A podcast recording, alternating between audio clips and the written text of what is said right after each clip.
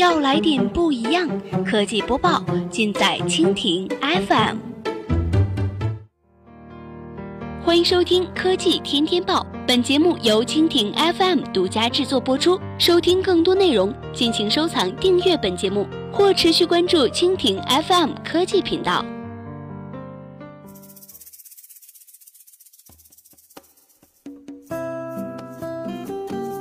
大家好，欢迎收听今天的国内播报。今天呢，我们来关注一下滴滴确认与大众等车企商谈合作，或联合定制新能源车。四月三十号的晚间消息，针对大众汽车和滴滴出行商谈组建合资公司的消息，滴滴方面称，确实正在和大众、北汽、一汽、广汽等及其其他的汽车行业伙伴探讨开放性的合作，但目前细节并没有确定。根据路透社报道，大众汽车据称正在与滴滴出行商谈组建合资公司。滴滴方面对此回应称，作为洪流联盟的一部分，滴滴正在和大众及其他的汽车行业伙伴探讨合作。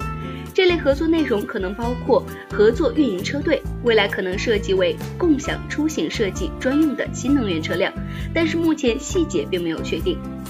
滴滴在这个月刚刚宣布，联合北汽、一汽、广汽、比亚迪、车和家等三十一家汽车产业链企业，成立洪流联盟，将共建汽车运营商平台。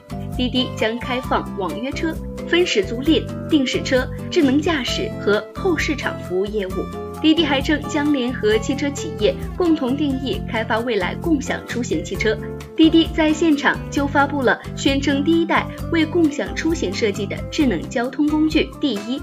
在此之前，滴滴出行已经和车和家宣布达成战略合作，双方将共同出资成立合资公司，并组建团队，为共享出行场景定制生产智能电动车。